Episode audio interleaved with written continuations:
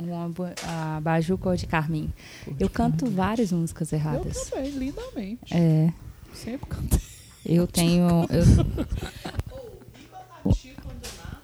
Esparra rama. Esparra rama. A batatinha esparrama pelo chão. Espalha rama? Que rama? Eu ia saber o que era rama. Esparrama pelo chão.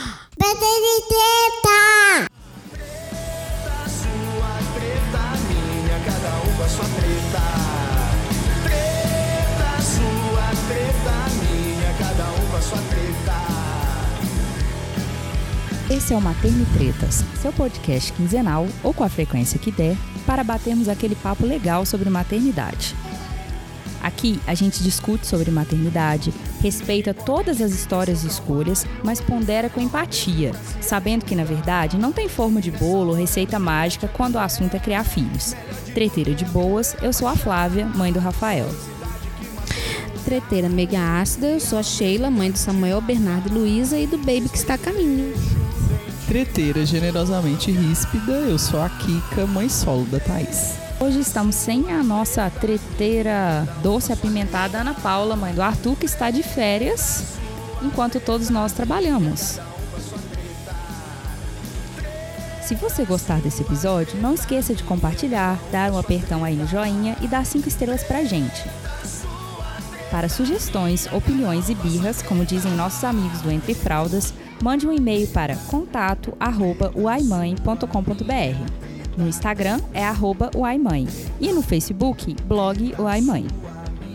Hoje a gente vai conversar sobre a nossa visão com relação às nossas mães depois que nós nos tornamos mães. Então, a gente vai falar um pouquinho sobre o que, que mudou, o que, que continua do mesmo jeito. É, se preparem, porque essa é a segunda vez que a gente está gravando, que a primeira a gente perdeu essa gravação. E eu já anuncio que a primeira vez foi um chororô desmedido. Foi um chororô absurdo que, ao qual estamos nos recuperando até agora. Então se preparem porque certamente a, é, água vai rolar. é, então vamos lá, gente. Quem foi ou quem é a mãe de vocês? Como que vocês descreveriam a mãe de vocês? Então, a minha mãe, me desculpem vocês, mas foi e é a pessoa mais foda que eu já vi na minha vida. É, a gente vai começar a treta nesse momento, porque discordo completamente. A minha mãe é muito superior. Nossa. Eu não vou entrar nem no método da questão, não, porque não tem conversa, não. É, então, a minha mãe é, é, uma pessoa que foi criada no interior do interior, numa casa de pau a pique, onde o banheiro era do lado de fora da casa, num buraco. E ela é a mais velha dos irmãos e foi criada com muito pouco apego e afeto dos pais. Com oito anos, ela já morava na casa de outra pessoa para poder é, para poder estudar. Então, ela trabalhava e estudava com oito anos. É, ela se formou, mudou para Belo Horizonte, trouxe a família toda, os irmãos e os pais. E foi mãe solo. Meu pai morreu quando, quando eu tinha dois anos. E o pai do meu irmão é, não assumiu o filho quando ficou sabendo que ela estava grávida, porque ele teria o medo dele era me assumir também, né? E ela criou os dois filhos até quando eu tinha sete anos e ela se permitiu ter um relacionamento com o meu padrasto, que está com ela até hoje, né? E teve mais um filho com ele, que tem uma diferença de 10 anos para mim, assim, né? Então temos 10 anos de diferença. Ela teve ele com 42. E então eu sempre admirei a minha mãe por ter sido essa pessoa, por ter essa história, por ser quem ela é, mas depois que eu fui mãe, eu valorizei muito mais. Bom, é, a minha mãe é a mulher mais incrível que eu conheço. Desculpem vocês aqui que estão aqui comigo hoje, tá? Você não, não é nada pessoal. Desculpa aí. Não. É, minha mãe, ela é uma mulher extremamente independente, foi criada, ela é a segunda filha numa família de três irmãos, que sete é, sobreviveram, né? É, Porque na infância no interior é, é bem complicado, parto, os primeiros anos e tudo mais. Então, minha avó teve 13 filhos, dos quais ela teve sete irmãos que cresceram juntos. E a minha mãe, ela é a mulher mais velha, né? Entre as irmãs cresceu no interior, numa vida muito difícil. Minha família veio para BH, ela é, veio para cá lutar. Ela sempre foi muito independente. Com 18 anos, ela foi morar sozinha. é, correu atrás das coisas dela. Me, é, me teve é ótimo, né? Se a minha mãe me teve, a minha mãe queria muito ter uma filha, ela descobriu isso com 33 anos, que ela queria ser mãe, que até então não era um projeto na vida dela. É, a minha, minha tia engravidou, uma tia minha, né, cunhada da minha mãe, e minha mãe simplesmente se apaixonou com a minha prima e falou: Meu Deus, eu quero ter uma filha, porque aí ninguém precisa levá-la embora quando acabar a brincadeira. né? Então é uma coisa louca, porque normalmente a gente queria só brincar na hora e toma, mas ela Filho é quis. seu, né? É, Minha mãe era mais velha de 10 irmãos e hum, foi criada numa situação muito difícil, muito complicada, porque meu avô, que era um excelente pai, morreu muito cedo. Então a minha avó teve que sair para trabalhar com muito cedo, sabe, lavava roupa para fora, eles passaram uma dificuldade financeira muito grande. Então ela cresceu com isso na cabeça, de dar aos filhos dela coisas que ela não poderia, que ela não tinha na época, né? Então ela trabalhava demais. Trabalhava demais, demais, demais, fazia 36 horas de plantão. Eu ficava dias sem ver minha mãe, né? Porque às vezes quando ela chegava, eu estava na escola, na hora que eu voltava ela já tinha saído, então era complicado. Então assim, durante boa parte da minha infância eu fui criada mais pela minha avó e pelas minhas tias do que pela minha própria mãe. Isso aí. Bom, e, e quem que é você, cada uma de vocês aqui, como mães? Quem que você se vê? Como é que você se vê? Eu sou uma metamorfose ambulante. É, Ô, Marquinho, põe aí a música do Toca Raul. é um vírgula musical agora, Marquinhos, com Eu Prefiro Ser. Prefiro ser essa metamorfose ambulante. Entendeu? Prefiro ser. Eu ia até usar o nome da coluna do Carlos lá no Ai Mãe, né? Que ele é pai em construção. Acho que sou mãe em construção. Porque hoje eu acordo e falo assim: não, eu tenho certezas que a vida vai ser assim. Vamos lá. E quem é você como mãe, Sheila? Gente, eu sou de boa, cara. Aliás, na, na gravação anterior, Sério? a gente tinha até falado que é, o nosso, a nossa meta como mães é levar a maternidade igual a Sheila leva, porque ela tem uma leveza, uma naturalidade que parece assim. Sabe quando a pessoa nasceu para aquela coisa? Então é isso. A pessoa achou assim, o dom tanto. dela de vida, entendeu? Exatamente. Pari, né, minha filha? Não, e o negócio é que ela tem Paria. três, vai pro quarto agora. E nós estamos aqui Não, a penando gente com não um. vai, a gente não vai Ô, pegar gente, é Sheila bom mais, ter um monte, sabe por quê? Porque o mais velho brinca com o outro mais novo e o mais novo exercita a paciência do mais velho, tá? Então é excelente. Ah, indico, né? Indico. Hashtag fica a dica. Mas, sério, eu sou, assim, tranquila. Não é que, que seja fácil sempre. Mas é, sabe quando você toma a decisão da sua vida, assim, você sabe exatamente. é, não, não exatamente, né? Porque sempre é uma caixinha de surpresa. Mas você sabe que tem um preço a ser pago. E na hora que acontece alguma coisa, alguma merda, você pensa assim: é, eu escolhi, né? Então, é, então, assim, não quer dizer que eu não surte, que eu não fique nervosa, que eu às vezes não queira deixar os meninos tudo, jogar um, pegar um pela perna e tacar no outro. Sim, quero. Mas eu me controlo, gente, porque Fazer o quê, né, gente? Foi minha escolha. Então, assim, eu encaro as coisas de boa. Por exemplo, alimentação, é, hora de dormir, é, tudo eu tento encarar da melhor maneira possível porque eu penso no preço ser pago. Ah, o pre... ah, a criança tem que desfraldar aos dois anos. Tem que desfraldar aos dois anos? Quem disse que tem que desfraldar aos dois anos? A pessoa que diz está aqui cuidando dos meus filhos para mim não tá. Então, eu não vou me estressar com isso. Então eu vou com calma, eu vou com paciência, porque eu tenho que ver o, o que se encaixa melhor na minha família, no meu, no meu, no que eu quero para minha vida. E escolho o que, que é prioridade. Eu ficar bem, de boa com meus filhos, com meu marido, mesmo com a casa de perna pro ar, ou eu seguir o padrão certinho que todo mundo quer, ser a mãe perfeita lá fora e dentro de casa surtar.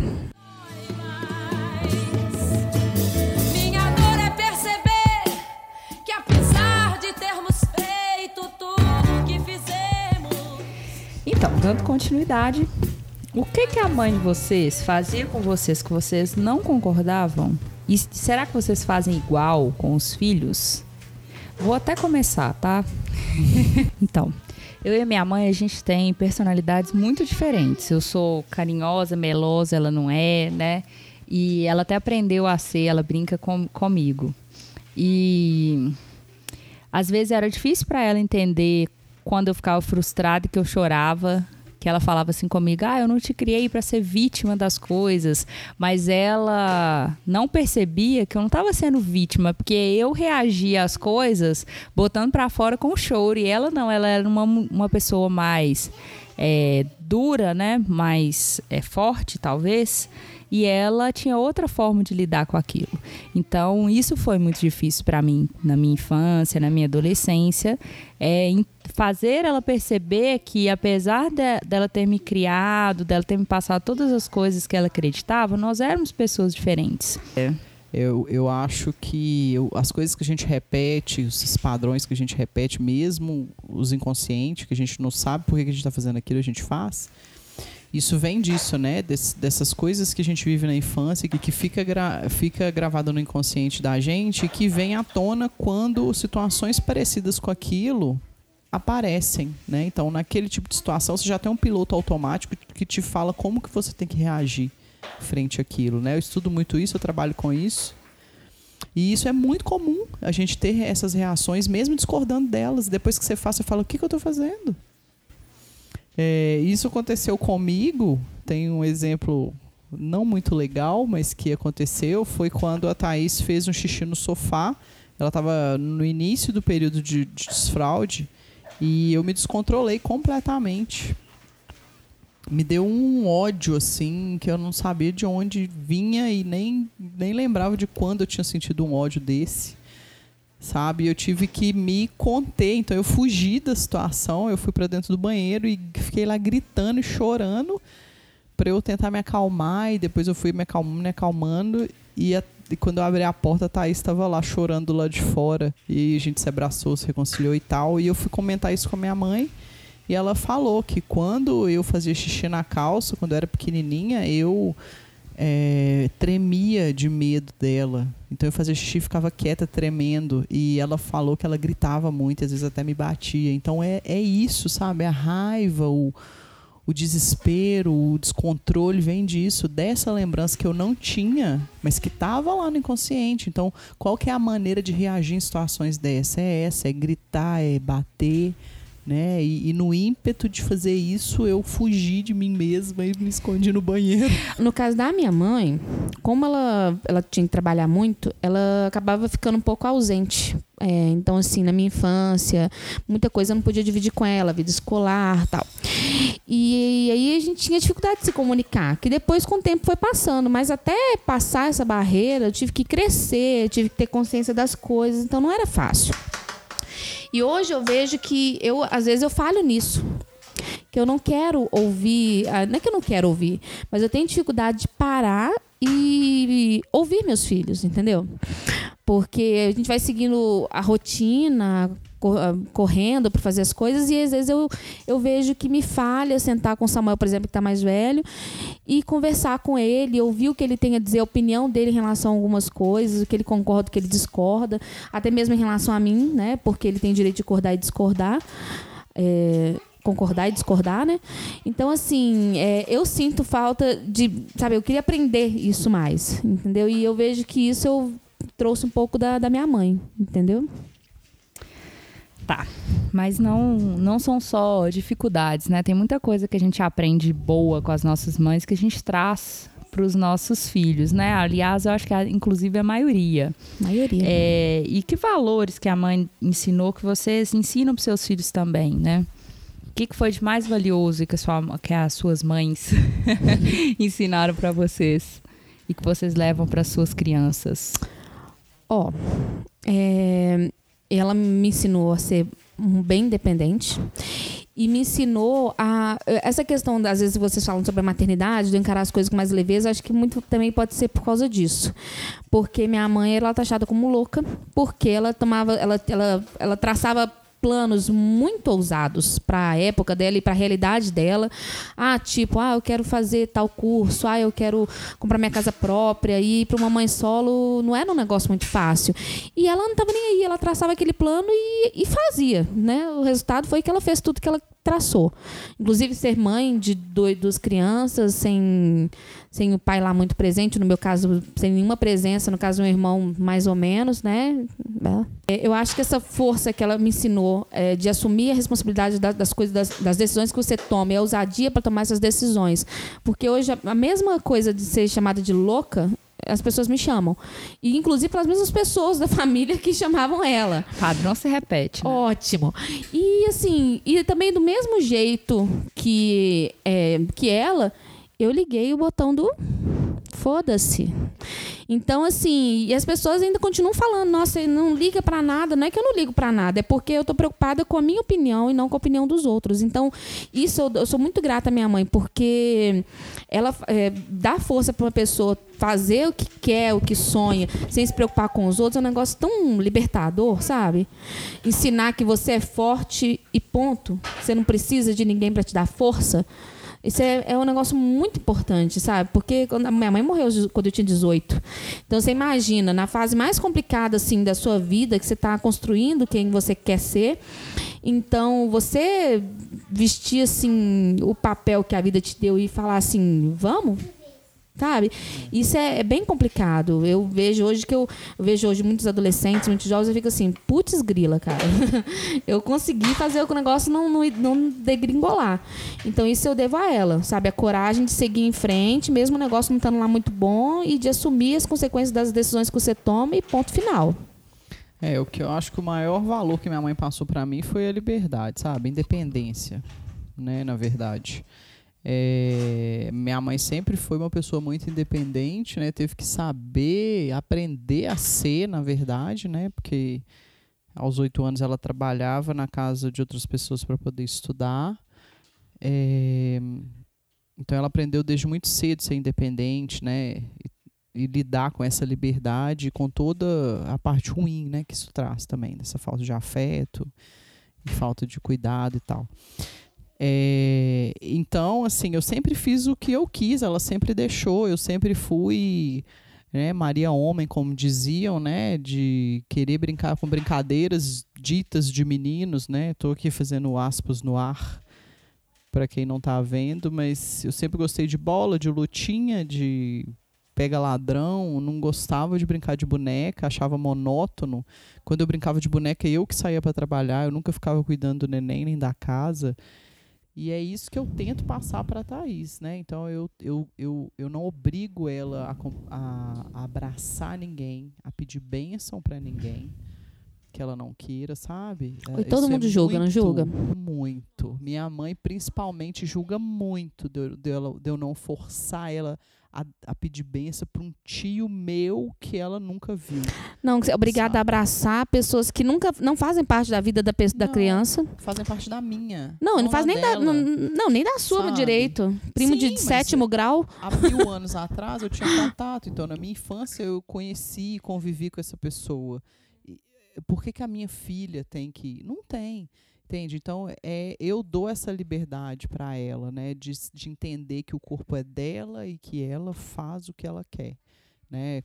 Então, assim, claro que ela cumprimenta todo mundo, ela chega, cumprimenta, mas sem tocar. Se ela quiser tocar, tudo bem. Se ela quiser abraçar, tudo bem. Se ela não quiser.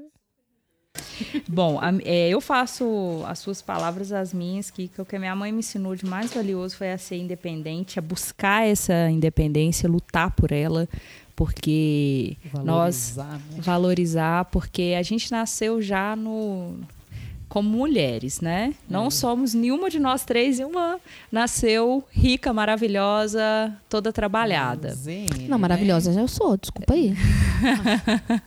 Todo mundo Zene, né? Zona Norte. É, é, então, a minha mãe, ela sempre me ensinou a conquistar as coisas, mas aí é o que que acontece? Eu, ela tava doida para comprar um celular e minha mãe falou comigo assim, olha, se, se você quer, agora tem o final do ano, minhas a minha mãe costurava, né? Para me criar, ela, ela me criou costurando na beirada da máquina. Eu dormia nos colchõezinhos debaixo da máquina.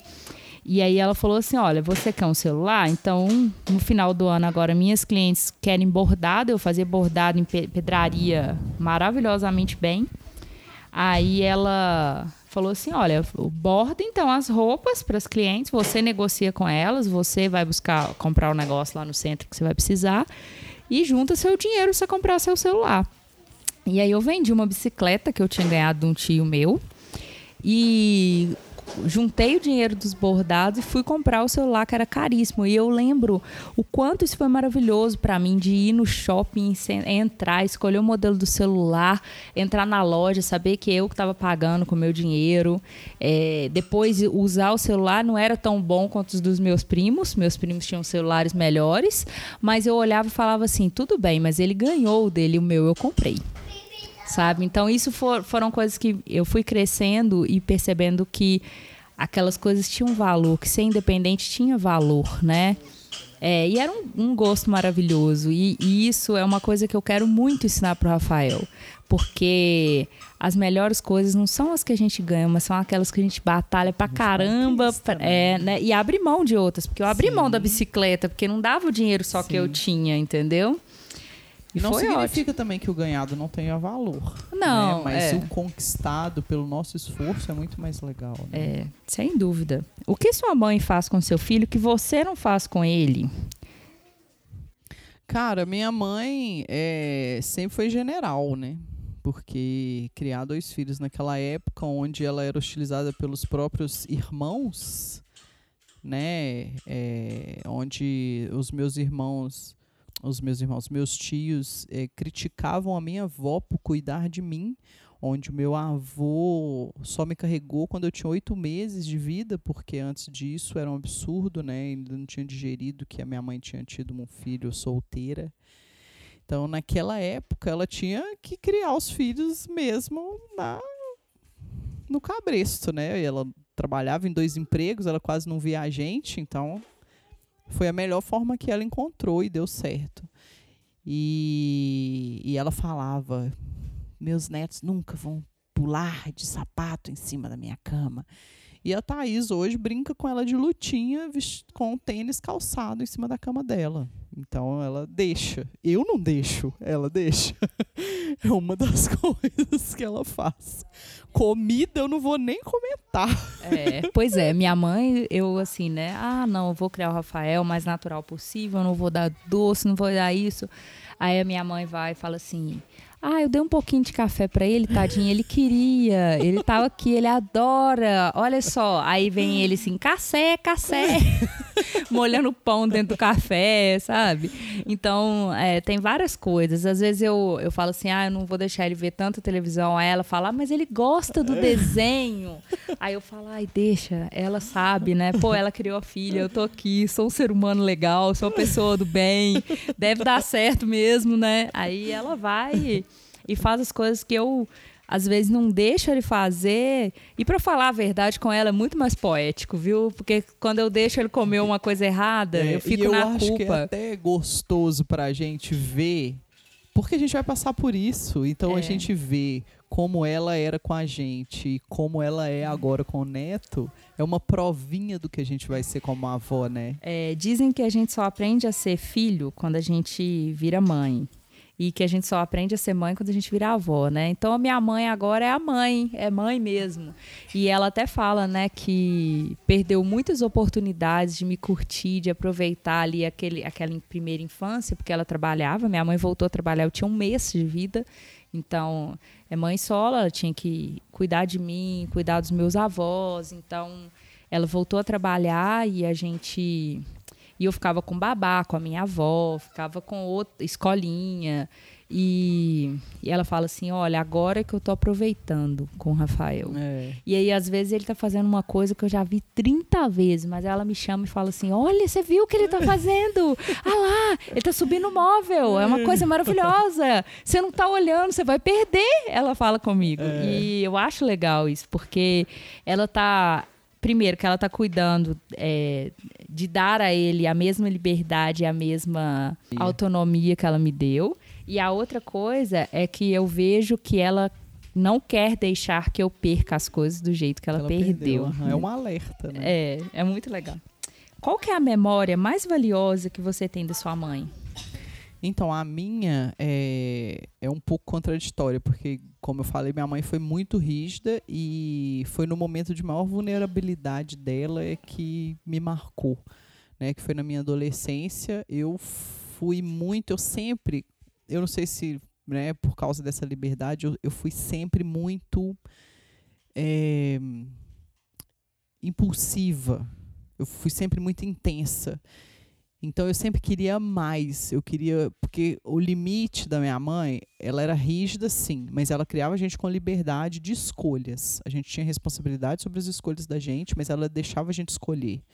Né? Então eu queria sempre ir mais além. Então na minha adolescência isso desgringolou, porque eu, eu continuava sendo essa pessoa, na adolescência a gente quer usar muito mais, e aí ela tirou minha liberdade. É, Não na verdade, pode- talvez ela não tenha é, levado ela mais pra frente, né? Falado ela não assim, não, agora eu vou ficar Porque eu aqui. acho que ela viu que, ah, como quando criança, o meu né? limite era menor, né? Tipo assim, eu não ia até mais assim. Mas, mas como, quando adolescente, eu queria chegar de madrugada, eu queria dormir na casa dos outros, eu queria viajar para ir no show, eu queria isso. E ela, como assim? Isso não.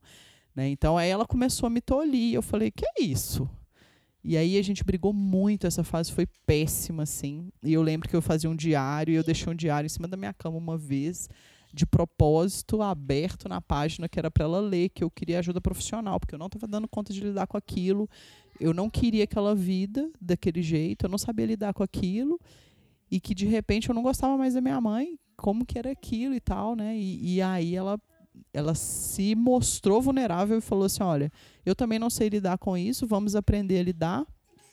Se você acha que a ajuda profissional é a melhor, vamos então, porque eu não sei mais o que fazer. Então ela mostrou a vulnerabilidade dela, né? Então isso para mim me marcou demais. E eu fui fazer esse acompanhamento psicológico e foi a melhor coisa que ela pôde fazer por mim na adolescência. Eu colho frutos disso até hoje. Então, foi essa e teve uma outra memória muito legal também, que foi na minha gravidez. Eu cheguei no hospital eh, já com muita contração e, a e eu engordei muito na gravidez, né? Eu 28 quilos a mais, então eu tava um monstro. E ela, pequenininha, magricelinha, na hora de uma contração foda, ela falou assim: apoia em mim. E eu falei, mãe, se eu apoiar na senhora, eu vou quebrar a senhora, porque quando vinha a contração, eu apertava o que tivesse na minha frente, assim. Né? Eu apertei muito meu ex-marido quando vinha, assim. Cheguei destronquei o dedo dele até na hora que a Thaís estava saindo, mas. E aí eu só encostei nela, assim, né? Por, pra ela me sentir, né? Sentir que ela estava apoiando, mas eu não consegui nem mexer direito, porque ela, ela realmente me apoiou, mas eu não pude nem amassar ela, porque se eu amassasse, eu acho que eu ia quebrar. Mas essa esse impulso dela de falar, cara, tô aqui, sou sua mãe, quem mais poderia estar aqui nesse momento? Apoie em mim, né? Isso me marcou muito também. Bom, no meu caso, como contei para vocês, minha mãe era eh, acabou ficando sendo mais ausente por causa do trabalho. Então, na hora que ela, eu lembro o meu primeiro dia de trabalho, a primeira semana assim, e eu lembro que, né, gente, eu tava tão exausta. Cheguei naquele dia assim acabada. Eu lembro que eu saí do trabalho seis horas, né, e andando de, andando de ônibus, ônibus para tudo quanto é lado. Chegava em casa oito, oito e meia e no dia seguinte tinha que acordar às cinco de novo. Então, assim, eu tava exausta. Foi nos primeiros dias. Eu lembro que eu cheguei em casa e ela que não era muito afeita, assim, a...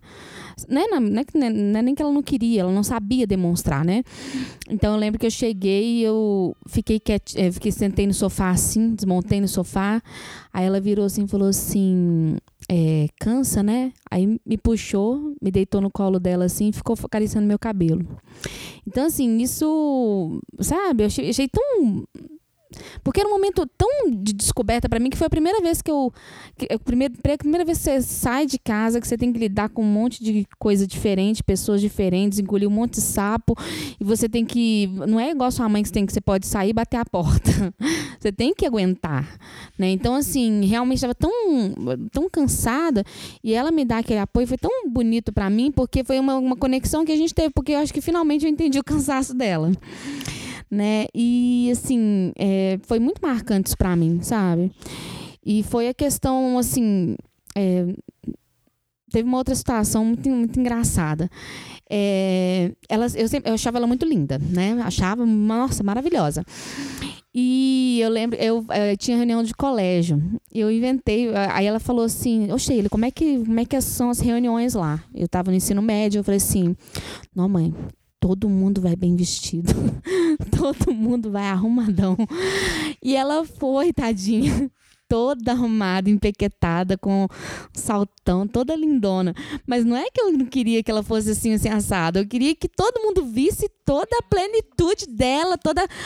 Que mulher gata! Eu lembro que ela chegou, os pais, os Gata, outros alunos, né? todo mundo olhando pra ela, porque modéstia à parte, ela era muito gata. Aí ela chegou, aí ela me chamou no canto. Você falou que todo mundo vinha arrumado. Aí ela, ela foi lá na minha sala. Eu, "Oi, gente, isso aqui é minha mãe. Tudo orgulhoso. Não, lógico, tava gata demais. Essa aqui é minha mãe. Então, assim, é, é muito engraçado isso, porque. A é, né, você vê um monte de filme de adolescente. Gente, eu tenho raiva de filme de adolescente. Que ai, tem vergonha da minha mãe. Nossa, descer duas quadras antes e não sei o quê. Pra mim era tão soava tão ridículo desde aquela época. É tão chato, um monte de adolescente chato.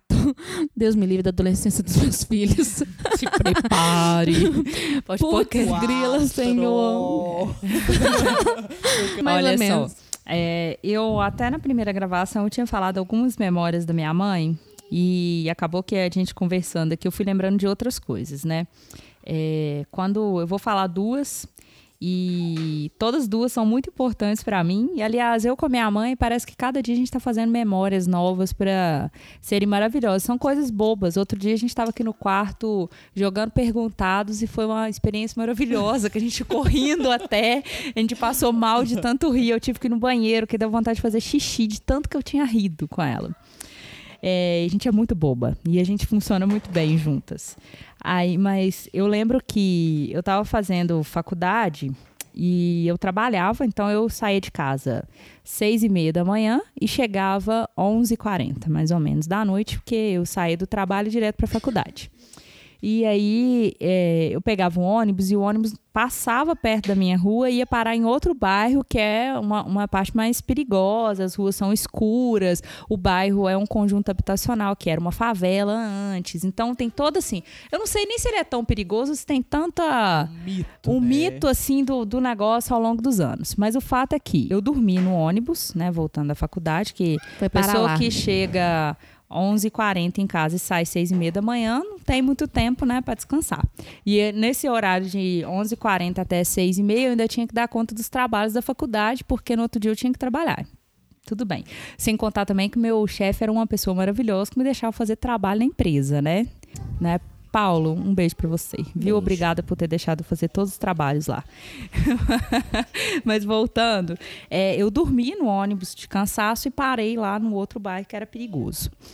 E aí eu fui e mandei uma mensagem pra minha mãe na hora que eu acordei dentro do ônibus, assim que o trocador me chamou, falou, "Ô, chegou no ponto final.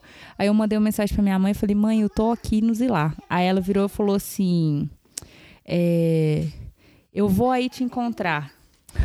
Eu vou te encontrar. E a minha mãe é uma pessoa que ela teve síndrome do pânico, ela lutou contra um monte de, de problemas que a síndrome do pânico trouxe e ela hoje venceu tudo menos medo de dirigir. Ela continua com medo de dirigir. Aí ela foi, e eu sei que a minha mãe, para ela era muito difícil sair de casa andando à noite, no meio da rua sozinha. É, não era um horário tranquilo, que já era quase meia-noite, né? E ela foi me encontrar. E aí eu tava eu com blusa de frio, eu pus o capuz assim pra ficar meio maloqueira, né? Aquelas coisas que eu- Olhar, né? é, que eu me Essa olhar e falar assim, essa menina é sinistra. E aí é, ela foi e me encontrou e ela tava apavorada quando ela me encontrou. Eu vi que ela tava com medo de acontecer alguma coisa comigo e ela nem sequer pensou de poder acontecer alguma coisa com ela enquanto ela tava indo me encontrar. Isso foi uma coisa muito forte, porque eu vi que é, apesar de daquilo para ela ser uma coisa muito difícil, ela venceria aquilo para cuidar de mim, né? Então foi maravilhoso.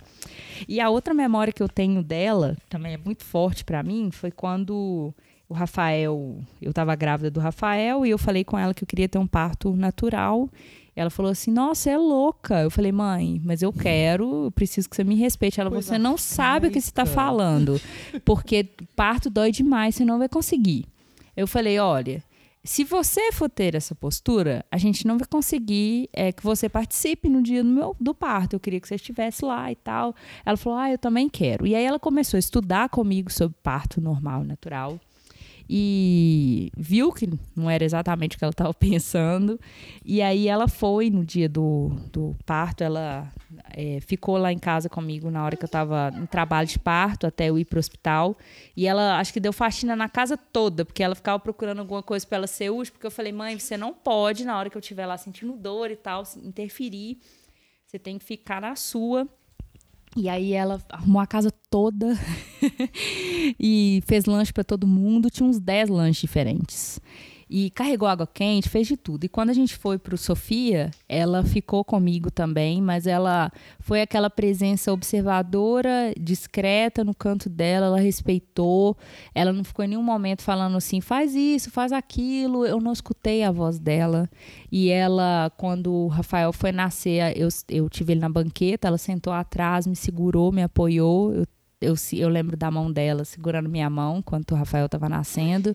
E foi uma coisa maravilhosa. E eu saber que ela estava ali vendo o neto dela nascer. Aí eu chorando de novo, puta que pariu.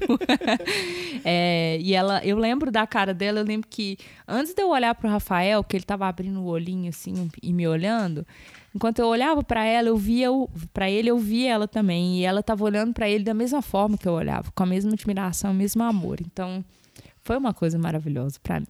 É muito, muito forte, muito linda essa lembrança. E é isso, eu tô chorando de novo. Quem treta, quem treta também chora. né? É. Pra gente finalizar, é, a sua visão sobre a sua mãe mudou depois que você virou mãe?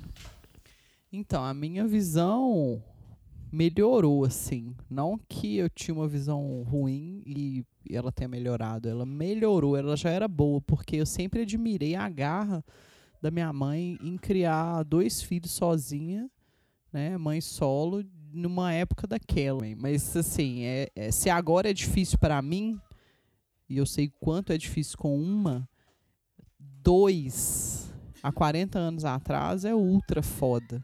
Então eu admiro muito mais hoje o que ela fez como mãe do que antes. Bom, no meu caso, hum, me ajudou a perceber que tudo que ela fez tinha um fundamento e que foi tentando fazer o melhor, sempre melhor.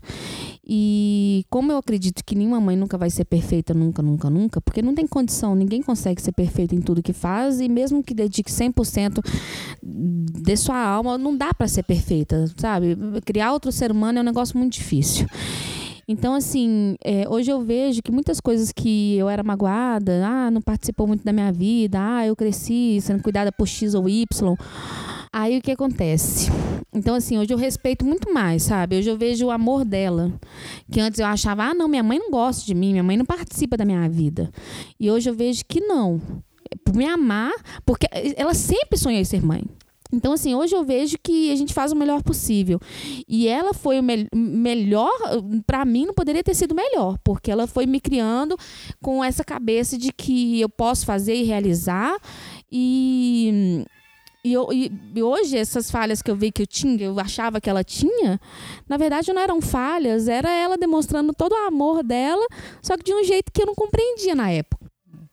Bom, é, a primeira vez que eu entrei em contato com essa, essa questão de ver a mãe diferente por ser mãe, eu tinha 28 semanas de gravidez. E eu descobri que o Rafael ele estava com uma limitação de crescimento. E, eu, e quando eu tinha essas 28 semanas e que descobrimos que poderia ter esse problema e tudo, eu fiquei pensando assim que eu estava lá com o Marcos, meu esposo, e o mundo tinha desabado. E eu estava chorando, estava muito mal e era tava muito difícil de aguentar, de entender, porque na hora que falam qualquer coisa do, do seu bebê quando você está grávida, parece uma sentença de morte. Você não entende o que, que é, parece que você está assim, meu bebê morreu, eu não tenho o que fazer por ele. E quando aconteceu isso, a primeira coisa que veio na minha cabeça é: nossa, minha mãe passou por todos os exames da minha gestação, de, por, de todas as coisas, sozinha.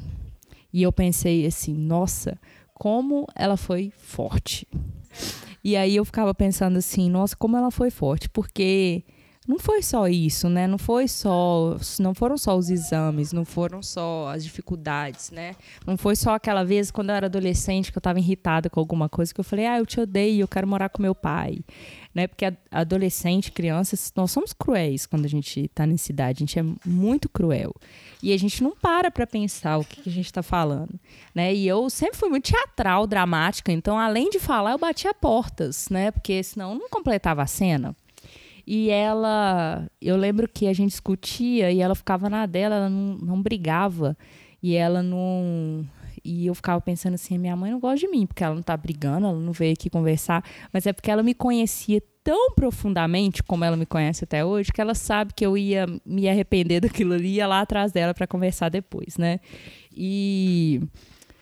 É, isso foi só a ponta do iceberg de ver todas as coisas, né, mudar toda a visão por exemplo, eu trabalho hoje é, 10, 12 horas por dia e o Rafael fica com a minha mãe hoje para eu trabalhar, que é uma coisa maravilhosa, que não, não poderia ser um cenário melhor para mim no mundo. E quando eu estou trabalhando, eu fico pensando assim: nossa, a diferença é que a minha mãe ainda trabalhava em casa, né? Ela ficava costurando em casa e eu podia ficar com ela ali na beirada da máquina, com deitada, brincando com as linhas, com as tesouras, com tudo. É, sim, eu brincava com as tesouras. Ela me ensinou a usar eu perguntar tesoura. isso agora. Nossa, a mãe, nossa, a mãe deixa você brincar com as tesouras, putz. Deixava. E aí é, é, e eu vi que esse esforço que ela fazia desse trabalho louco que ficava lá virando madrugada trabalhando é, é porque ela queria coisas melhores para mim. Não estou falando só de coisas materiais, estou falando de experiências também, né? De poder viajar, de poder é, fazer um curso, de poder experimentar comidas. É, nós duas somos muito comilonas, é, a gente adorava sair para comer cachorro quente na pracinha, sabe? Mas isso custa dinheiro.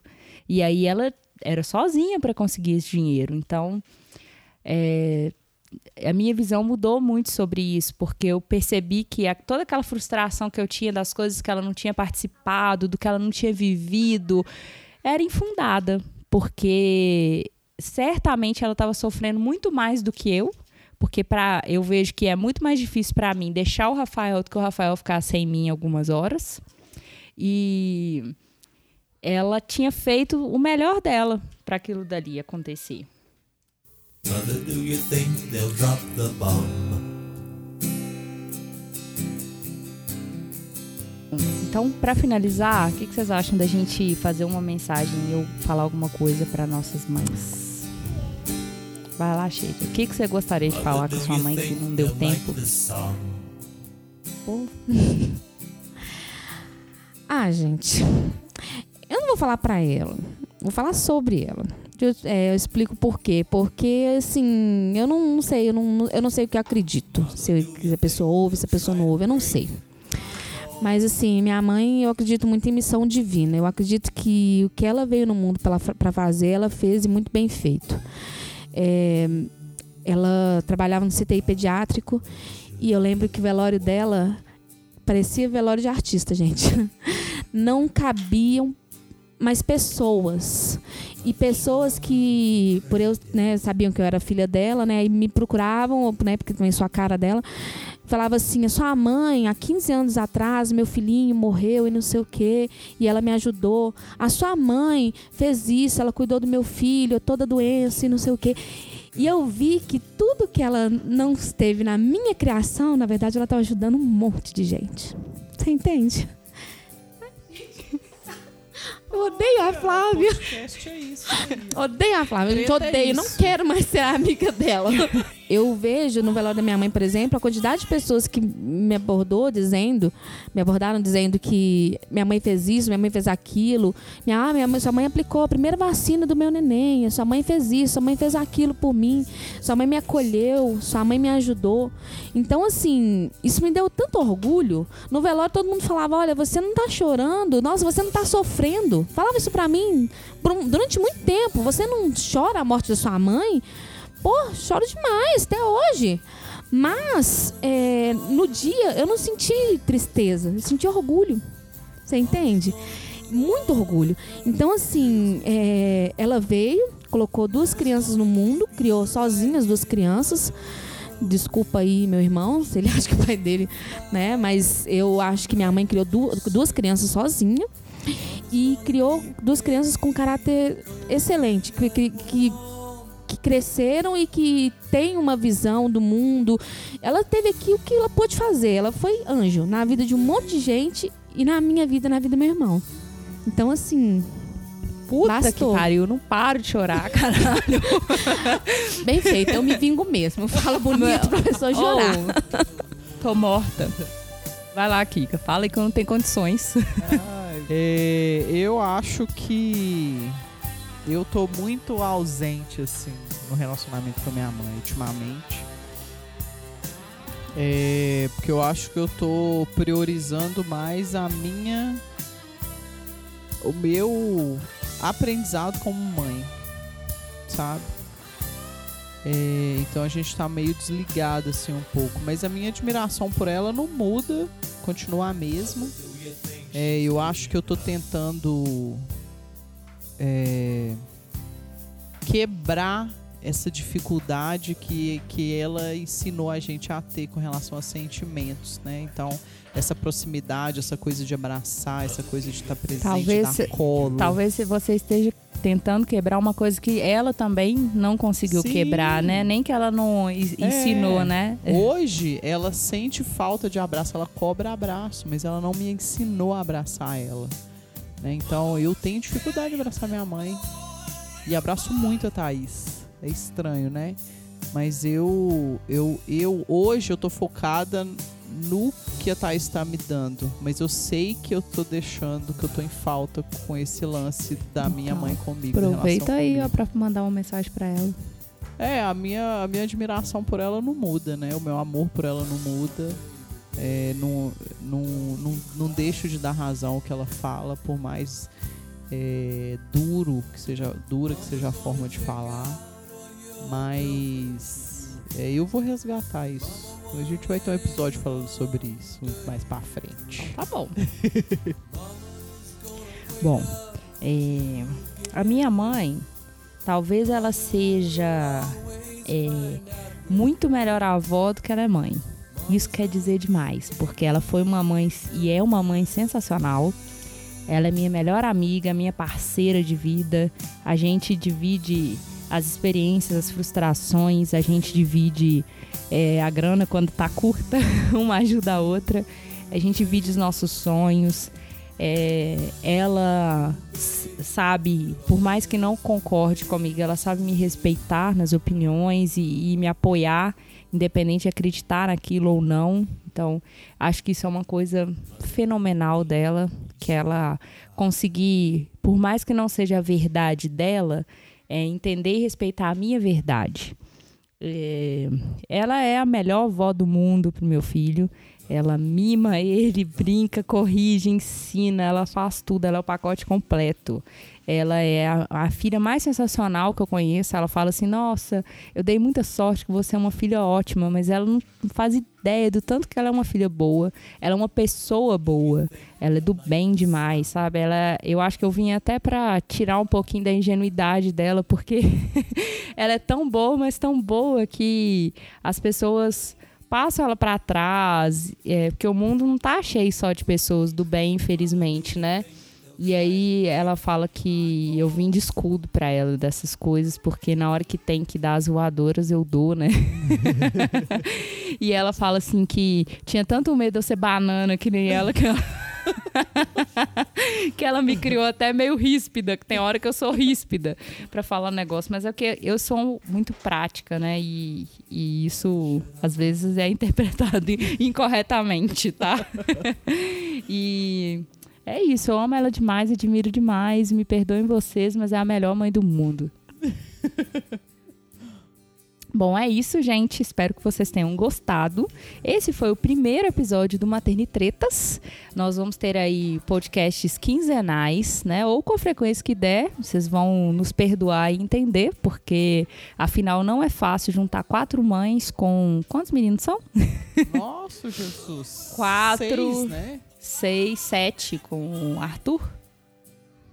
Ah, é, sete. Sete. Tem um no buchinho, mas já tá contando. É verdade. Sete crianças, né? Quatro mães e não é fácil. Então, pra animar a gente, fazer a gente ficar mais é, comprometida com este episódio, esses episódios É, com essa frequência, né? e com essa frequência, por favor, compartilhem. Marquem aquelas amiguinhas e amiguinhos que poderiam Precisam gostar escutar. disso. Ou, po- ou que precisam escutar coisas assim. isso, né? marca a- a, sua mãe Os parentes. Aproveita para deixar uma Os meus mensagem. parentes. Marca sua mãe, aproveita para deixar uma mensagem para ela, para mostrar para ela que é, você entende ela melhor agora que você é mãe também. É, ou então manda pra gente um comentário com a sua mensagem que a gente lê no próximo Isso aí. programa. Pode mandar que a gente lê, a gente tá doido para ler coisas. É, a gente tá doido pra ter comentários pra gente ler no programa. É, até porque aí a gente fala menos, né? Que aí a gente É. fala muita abobrinha. Muito obrigada pela paciência, por nos ouvirem até aqui. E vemos vocês no próximo. Tchau. Tchau. Tchau. Obrigada. Tchau. Esse foi o Materne Tretas.